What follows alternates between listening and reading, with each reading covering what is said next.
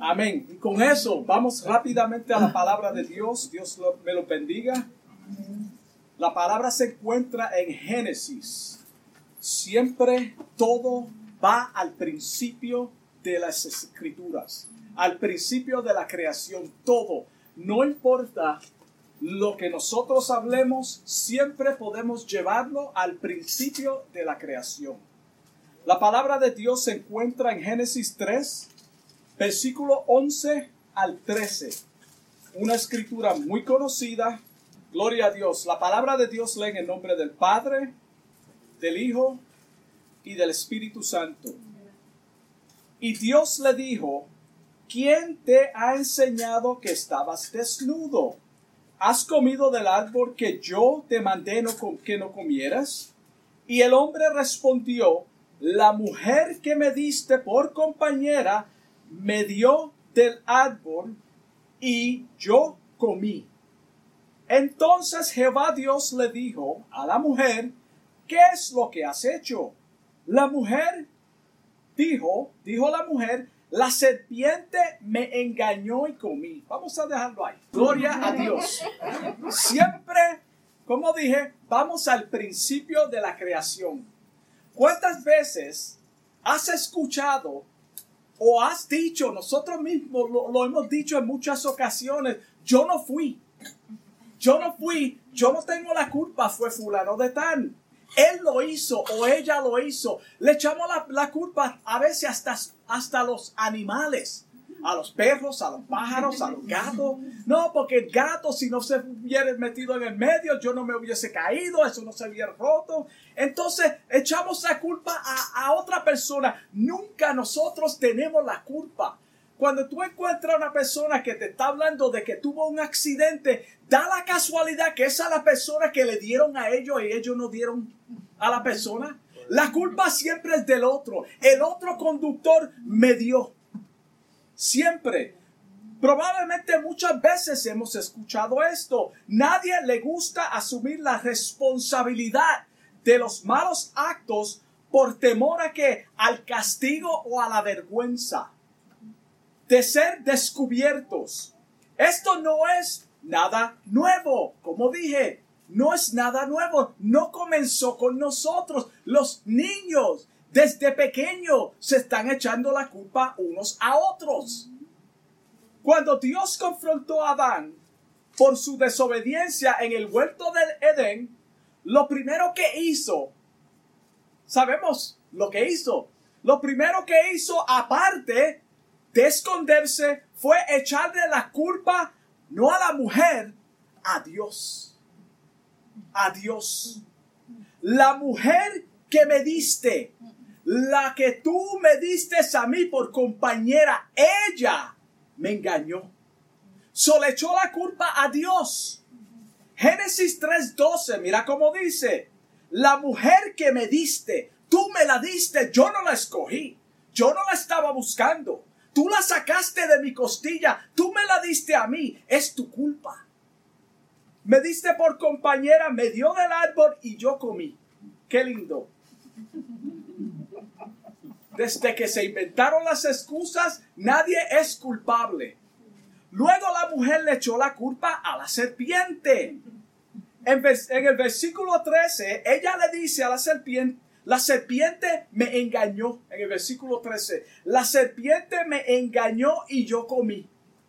Desde ese momento en adelante, todo ser humano, todo ser humano, hermano, no importa cuán inocente tú trates de ser, todo ser humano le echa la culpa de su pecado, de su miseria, de su fracaso a otros. Nunca es culpa de nosotros. Nunca tenemos la culpa. Siempre estamos buscando la manera de justificarnos y culpar a los demás. Y el tema de este mensaje es por tu culpa. Por tu culpa. Ese es el tema del mensaje, por tu culpa. Decimos, por tu culpa fracasé en el ministerio. La esposa le dice al marido, por tu culpa no pude lograr mis estudios porque tú me embarazaste. Really? Tú me embarazaste. Mira qué excusa. El impío le dice, dice, yo no le sirvo a Dios porque tuve una mala experiencia en la iglesia y esto lo escuchamos muchas veces cuando estamos tratando de evangelizar a personas no cristianas. Yo no voy a la iglesia porque me empujaron al suelo y luego que me empujaron al suelo me tiraron una sábana encima y me taparon. Yo he escuchado eso muchas ocasiones, en muchas ocasiones. Tuve una mala experiencia. Otros dicen, yo no acepto a Cristo porque no hay amor en, esa iglesia. Son todos hipócritas. Estas son cosas que nosotros escuchamos cuando hablamos con personas no cristianas. Pero bíblicamente estas no son excusas válidas ante Dios ninguna de estas excusas. La razón que tú no le sirves a Dios es porque tú no eres de su redil. Bíblicamente tú no eres de su redil y Él no es tu pastor. Por eso tú no le sirves al Señor. No por lo que no te hicieron o que te hicieron. Esas son excusas que no son válidas. Mira cómo dice Juan 10:26 para confirmar lo que estamos diciendo. Juan 10:26 lee pero vosotros no creéis porque no sois mis ovejas. Por eso tú no crees, no es por, por, por otro. Como os he dicho, el 27 dice, mis ovejas oyen mi voz y yo las conozco y me siguen. Esas son palabras de Jesucristo. Aún los siervos de Dios cuando cometen algún, alguna falta o toman una mala decisión en el ministerio, no quieren ser corregidos. Muchos ministros no quieren ser corregidos. El hecho de que tú seas ministro no quiere decir que tú eres perfecto. Tú también cometes errores. Todo el mundo los comete. A veces decimos cosas que no son bíblicas y no son intencionadamente para herir a nadie, pero somos humanos y tenemos que entender eso y el pueblo tiene que entender eso, que esa persona no es perfecta. Todos vamos a cometer errores. Le echan la culpa a los miembros, dicen que Satanás los está usando. No es culpa mía, yo estoy predicando la palabra, son ustedes. Si la obra no echa hacia adelante y crece, es porque las personas están duras de corazón y no quieren saber del Evangelio. Esa es otra excusa que se escucha. Es cierto que las personas están duras hacia el Evangelio. No estamos diciendo que eso no es cierto. Y muchos no quieren aceptar a Cristo. Pero acuérdate lo que dice la palabra. La obra es de Dios. Dios es quien trae convencimiento a través del Espíritu Santo a las vidas. No podemos, hermano, transformar a nadie. Es la palabra de Dios que transforma. La persona que no va a servir a Cristo es porque no acepta la palabra de Dios. Punto. Estos no son excusas o estas no son excusas válidas delante de Dios porque la palabra no enseña eso. Mira lo que dice Hechos 2.47. Hechos 2.47. Prueba que es Dios quien añadía a la iglesia los que habían de ser salvos. ¿Quién es que lo añadía? Dios. ¿A través de qué y cómo? A través de sus siervos cuando predican el Evangelio. Así es que Dios añade a la salvación, a su cuerpo, a la iglesia. No es de otra manera. Nuestro trabajo es de educar al pueblo en la palabra de Dios únicamente. Esa es la función del ministro, de los líderes, de educar al pueblo en la palabra de Dios le echamos la culpa del crecimiento a la iglesia, al sistema de la iglesia. La realidad es que estamos desunidos. Esa es una realidad. Estamos desunidos. Hay división. Hay preferencias.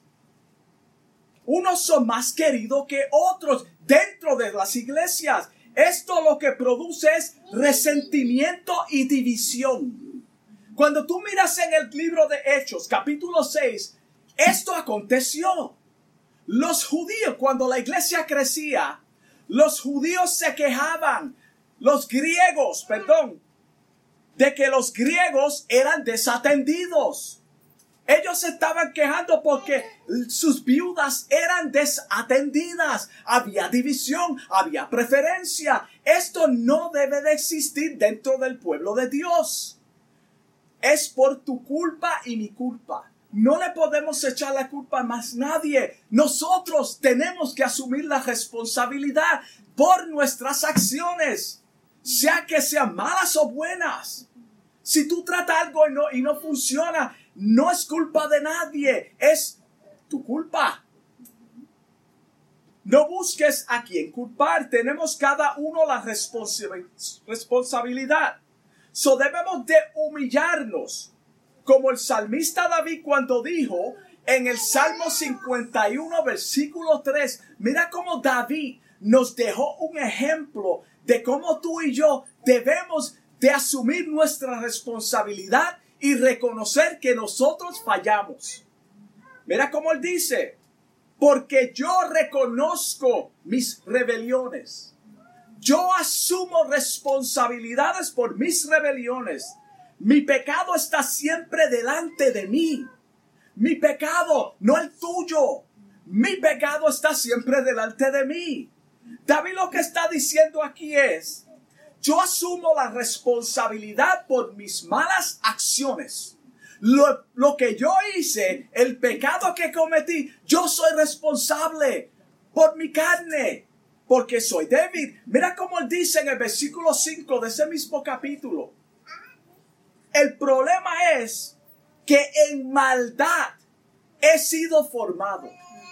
En maldad me formó mi madre y en pecado me concibió mi madre, lo que dice. Él no le está echando la culpa a su mamá. Tenemos que dejar eso claro. Sino, reconoce que el problema está en su corazón, su naturaleza caída. Él está diciendo, yo soy el problema porque cuando nací, nací en un sistema caído. Todo el mundo nace bajo pecado. Es, es nuestro DNA. ADN. ADN. El pecado está en nuestra naturaleza y tenemos que dominarlo. Tenemos que dominarlo. Tú tienes que dominar el pecado en tu vida. Salmo 119, versículo 11 dice claramente, en mi corazón he guardado tus dichos para qué? Para no pecar contra ti.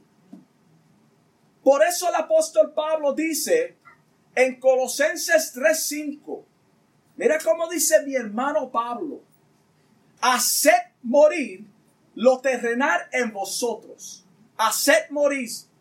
Nos, no le echa la culpa al diablo por su carnalidad.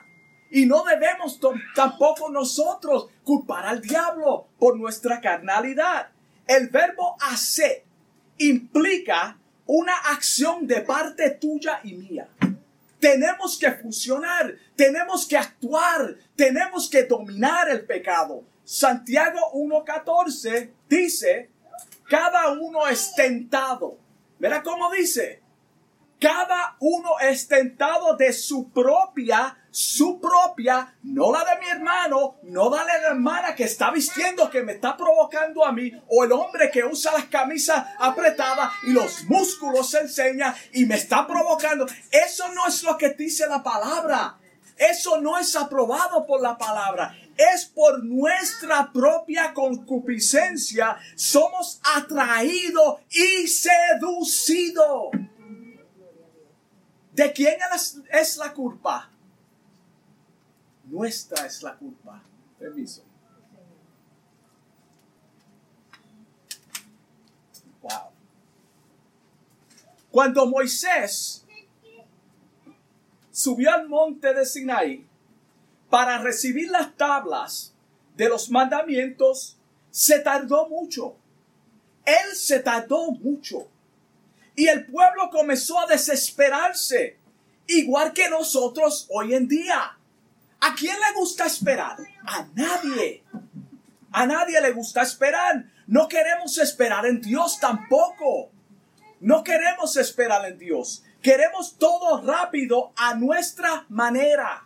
Dios tiene que actuar cuando yo esté listo, cuando yo diga y como yo diga.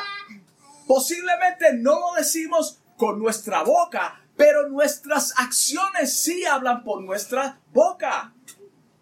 Dios no está sujeto a tiempo y sazones. Dios no está sujeto a tiempo y a sazones. Él es, Él es, punto. Él es el yo soy. Segunda de Pedro 2.8 dice, no ignoréis esto, que para con el Señor un día es como mil años. Wow, yo no tengo mil años. Yo no puedo esperar un día. Yo no puedo, puedo esperar hasta mañana. Tiene que ser hoy. Y mil años como un día. Mira la paciencia de Dios. Sigue esperando. Sigue esperando y confiando en Dios. No te rindas. Dios sabe lo que está haciendo. El pueblo se, se, acercó al sacerdote, al sumo sacerdote Aarón, cuando Moisés estaba tardándose, y le dijeron, levántate. Cuando dice levántate, no es que él estaba sentado. Están diciendo, haz tu función. Haz tu función. Haznos dioses que vayan delante de nosotros, porque a este, mira cómo le dicen, a este Moisés, el varón que nos sacó a nosotros, le están echando la culpa a Moisés. Este varón que nos sacó de la tierra de Egipto, no sabemos qué le haya acontecido. A lo mejor está muerto en el monte. Haz tu función. Haz tu función. La historia relata que Aarón se dio a los deseos del pueblo. El, sumo, el primer sumo sacerdote de Israel se dio a las demandas del pueblo. Mandó que recogieran los zarcillos de, de oro de las orejas de las mujeres, de los hijos y hijas, y se lo trajeron. Esto es lo que yo como líder voy a hacer. Y se lo trajeron. Luego hizo un becerro de, de, fundición. Idolatría. Idolatría. El sumo sacerdote. Cuando Aarón vio que ellos decían, estos son tus dioses que te sacaron de Egipto, no, no le dieron la gloria a Dios. Estos son tus dioses que te sacaron de Egipto. Él edificó un altar delante del becerro. Aarón edificó un altar delante del becerro. Y luego pregonó y dijo, mañana será fiesta para Jehová. Wow, aquí hay un mensaje poderoso. Esto es una blasfemia. No podemos mezclar lo mundano con lo sagrado de Dios. No, le, no trate de mezclar lo mundano con Dios. Esto es para Dios. No, Dios no te mandó a hacer eso. Al día siguiente madrugaron y ofrecieron holocaustos y presentaron ofrendas de paz. Y se sentó el pueblo a comer y a beber. Cuando Moisés bajó del monte, el desenfreno que él vio que acontecía, Moisés clamó a Dios para que no los destruyera porque Dios iba a destruir al pueblo. Él le dijo a Moisés, baja porque están en idolatría. Cuando Moisés descendió del monte y llegó al campamento, vio el becerro y las danzas y se encendió la ira en ira y arrojó las tablas, las quebrantó al pie del monte. Mira el enojo de Moisés.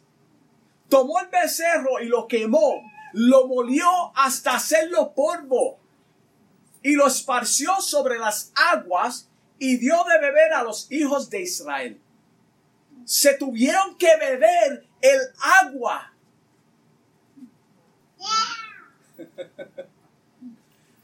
Y esto fue de parte de Dios. Ustedes quieren idolatría, van a beberse el agua de la idolatría. Moisés confrontó a Aarón y rápidamente Aarón le echó la culpa al pueblo.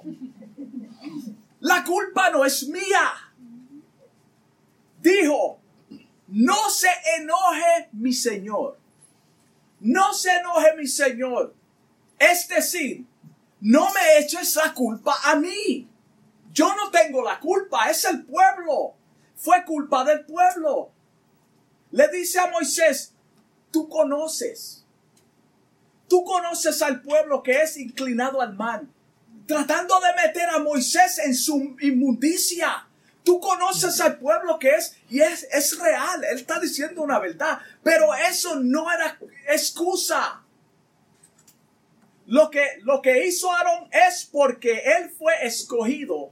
O, o, fue peor lo que él hizo porque él fue escogido como, como el primer sumo sacerdote de Israel. Él no podía hacer eso. Él era el líder cuando Moisés no estaba. Y aun cuando estaba Moisés, Aarón siempre ha sido el sumo sacerdote, que son dos cosas distintas. La responsabilidad de Aarón era animar, animar al pueblo a poner su mirada en el Señor y no en Moisés. Y el trabajo de cada ministro es ese mismo. De que el pueblo quite su mirada del hombre y lo ponga en el Señor. Todo líder tiene que asumir la responsabilidad de la vida espiritual del pueblo. Todo líder. Todo varón que Dios ha llamado como ministro tiene que asumir la responsabilidad espiritual del pueblo, educándolos en la palabra de Dios. Ningún nacido de nuevo debe de ceder a las demandas del mundo. Ningún nacido de nuevo todo lo que va en contra de la voluntad de Dios y de su palabra, tenemos que rechazarlo. Aunque trate de infiltrarse, tú no puedes estar en dos aguas. No podemos estar en dos aguas. No le eches la culpa a la tecnología o al trabajo o a cualquier otra cosa.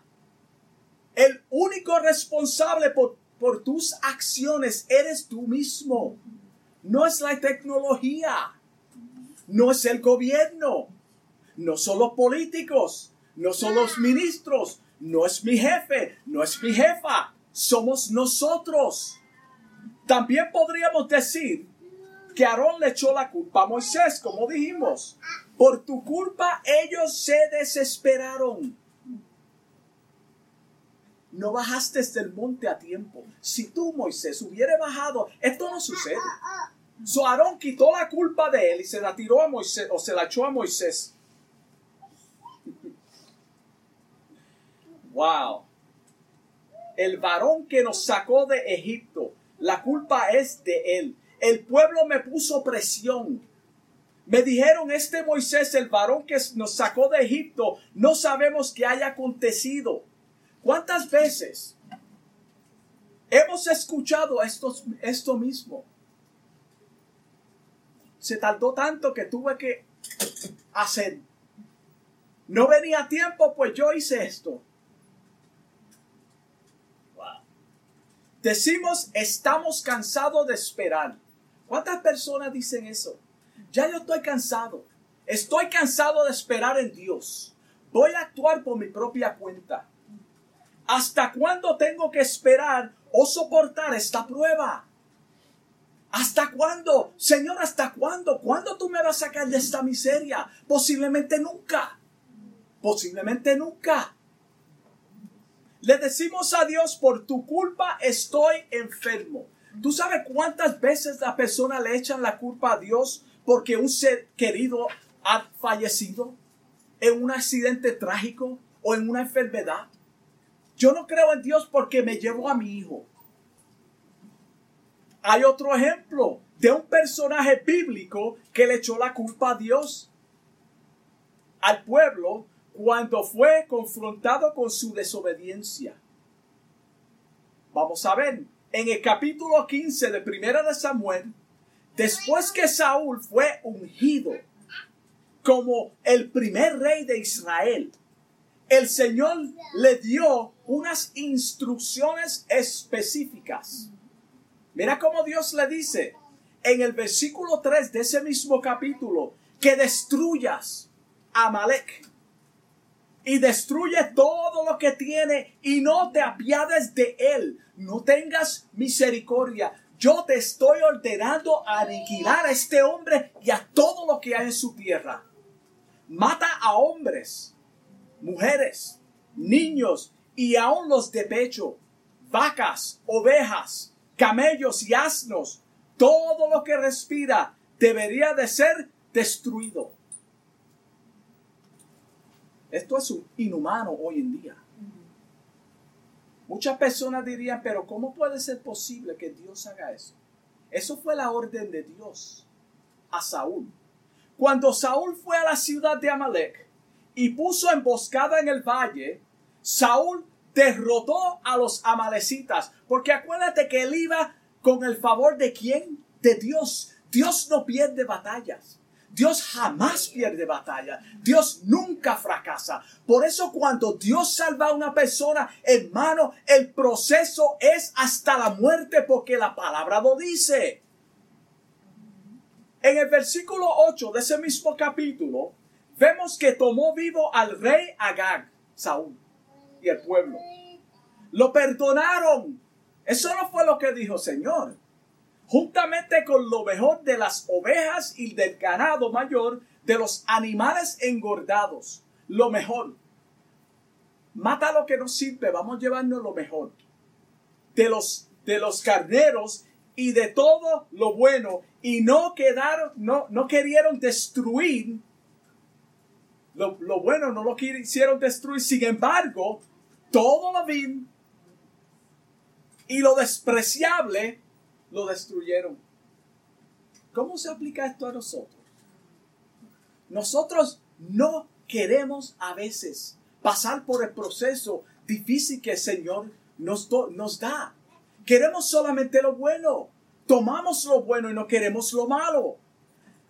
De camino a Gilgal, Saúl edificó un monumento para celebrar su victoria. Mira qué bueno. Vencí los amalecitas cuando Samuel confrontó la desobediencia de Saúl, rápidamente le echó la culpa a quién? Al pueblo. Le echó la culpa al pueblo. Yo no tengo la culpa. La culpa es del pueblo. Tu culpa es el tema del mensaje. Versículo 15 dice, y Saúl respondió, de Amalek los han traído. Pero Samuel sabe eso. Él no te está preguntando de dónde lo trajeron. Lo han traído, no lo traje. Los traímos. Lo han, ellos lo han traído, yo no. Porque el pueblo perdonó, el pueblo. Hermano, el pueblo perdonó lo mejor de las ovejas, pero a quien Dios le dio la orden como líder, asume responsabilidad como líder de las ovejas y de las vacas para sacrificarlas a Jehová tu Dios. Mira qué lindo. Dios entiende. Él me dijo que hiciera esto, pero yo voy a hacer esto y lo voy a presentar como un sacrificio para él. Dios entiende. Si Dios entiende que te dio una orden específica, no trates de ajustarla de otra manera. Pero lo demás destruimos. Esto es para el Señor. ¿Cuántas veces desobedecemos a Dios y luego tratamos de justificar nuestra mala decisión diciendo que lo hicimos para el Señor? Mucha amén, gloria a Dios. Gloria a Dios. Camila está alabando a Dios. Cuando sabemos que está mal, hacemos cosas sabiendo que está mal intencionalmente la hacemos y después decimos, es para el Señor. La gloria es para el Señor. Hermano, no. Dios quiere obediencia y no sacrificio. No podemos ajustar las escrituras a nuestro beneficio. No funciona de esta manera. Samuel volvió a recordar a Saúl que la orden de Dios era clara y específica. Vamos otra vez al tema, Saúl. Tú me estás tratando de evadir, echándole la culpa al pueblo, pero vamos otra vez a, la, a la conversación. ¿Qué fue lo que te dijo Dios? ¿Por qué desobedeciste? En el versículo 21 de ese mismo capítulo, Saúl vuelve a echarle la culpa al pueblo y trata de hacerlo ver como algo aceptable porque era para el sacrificio de Jehová. Mira qué lindo. Dios no necesita, hermano, que lo ayudemos. Dios no necesita que lo ayudemos, hermano. Cuando Él te da un mandato, cumple con tu mandato, cumple con la orden de Dios, cumple con las escrituras. Acuérdate qué fue lo que le aconsejó Pablo a Timoteo. Cumple con tu obligación como ministro. Cumple las escrituras. Mantente la palabra de Dios. En estas dos historias que hemos presentado, vemos un cuadro de cada uno de nosotros. Yo me veo aquí. Yo sé que muchos podrían, yo no, yo no estoy ahí. Hermano, porque la culpa es de otra. Sabemos que no es tu culpa. La culpa es de otro. Nunca tú tienes la culpa. Sobemos a cada uno de nosotros en estos dos personajes. No queremos tomar la responsabilidad cuando fallamos a Dios. Uno era un sacerdote que debería de haber tomado la responsabilidad de ejercer su función como líder espiritual a cargo de un pueblo desesperado.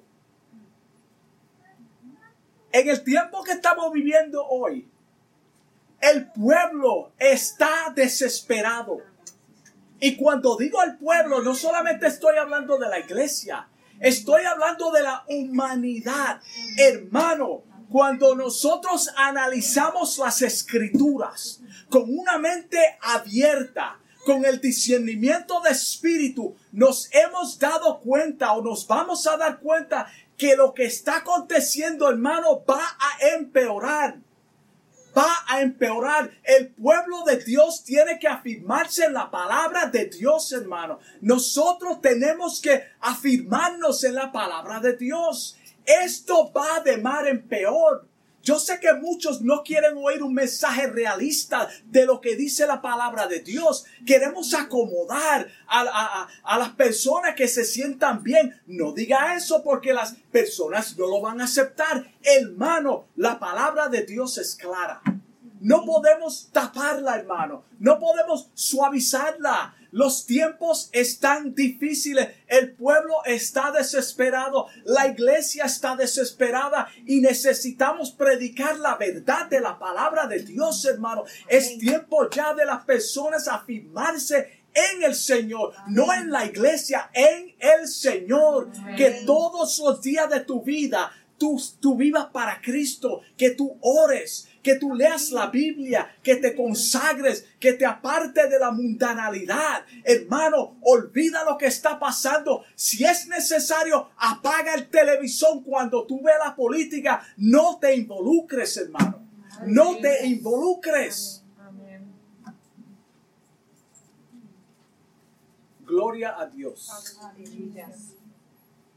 El otro es un rey que tampoco cumplió con su compromiso de aniquilar por completo todo lo que tenía aliento de vida, también volvemos, o con esto volvemos a la escritura de apertura de este mensaje. ¿A quién fue que el Señor le dio la orden de no comer del árbol de la ciencia del bien y del mal? No fue a la mujer, fue al hombre. Por tu culpa, Hermano, no le echemos la culpa a nadie. Si Dios te da una orden, lo cual nos ha dado a cada uno de nosotros, a todos los nacidos de nuevo, tenemos que consagrarnos, hermano. Tenemos que consagrar nuestra vida, hermano. Tenemos que, que, que afirmarnos la palabra de Dios. La orden fue a Adán y no a Eva. Es por eso que él lo llamó a cuenta. Date cuenta, él no, lo, él no la llamó a ella, fue al hombre. Porque yo hablé contigo, no con ella. ¿Por qué tú le echas la culpa a ella?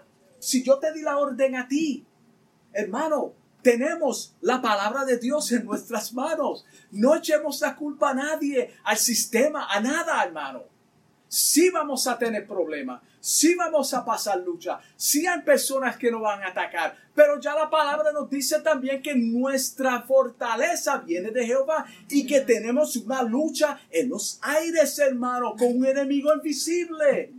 ¿Dónde queda eso en la palabra? Por eso dice en Génesis 3.9, estoy concluyendo, mas Jehová llamó al hombre y le dijo, ¿dónde estás ¿Dónde estás tú? Las excusas ante el Señor no son válidas. Tú y yo somos responsables por cada decisión. No le digas, es por tu culpa a otra persona. Es por tu culpa, yo no asumo la responsabilidad. Nosotros tenemos que asumir la responsabilidad. La culpa de nuestro fracaso, de nuestra desobediencia somos nosotros. Vamos a ver. Amantísimo Dios, te doy gracias, Señor, en esta hora por este mensaje, Padre, que tú me has dado, Dios mío. Te pido en el nombre de Jesús que esta palabra, Señora, haya sido clara, Dios mío. Que alguna vida que me esté escuchando, Dios mío, sea edificada, Padre. Que podamos entender, Dios mío, que tenemos que tomar responsabilidad por nuestras acciones, Señor y dejar de culpar a otros, Señor. Te doy gracias, Padre, y te pido que ese corazón sea sensible a tu palabra, a tu voz, Señor, en esta hora, Padre. Transforma las mentes, los corazones, Señor, en este día. En el nombre de Jesús te doy gracias. Amén. Dios te lo bendiga.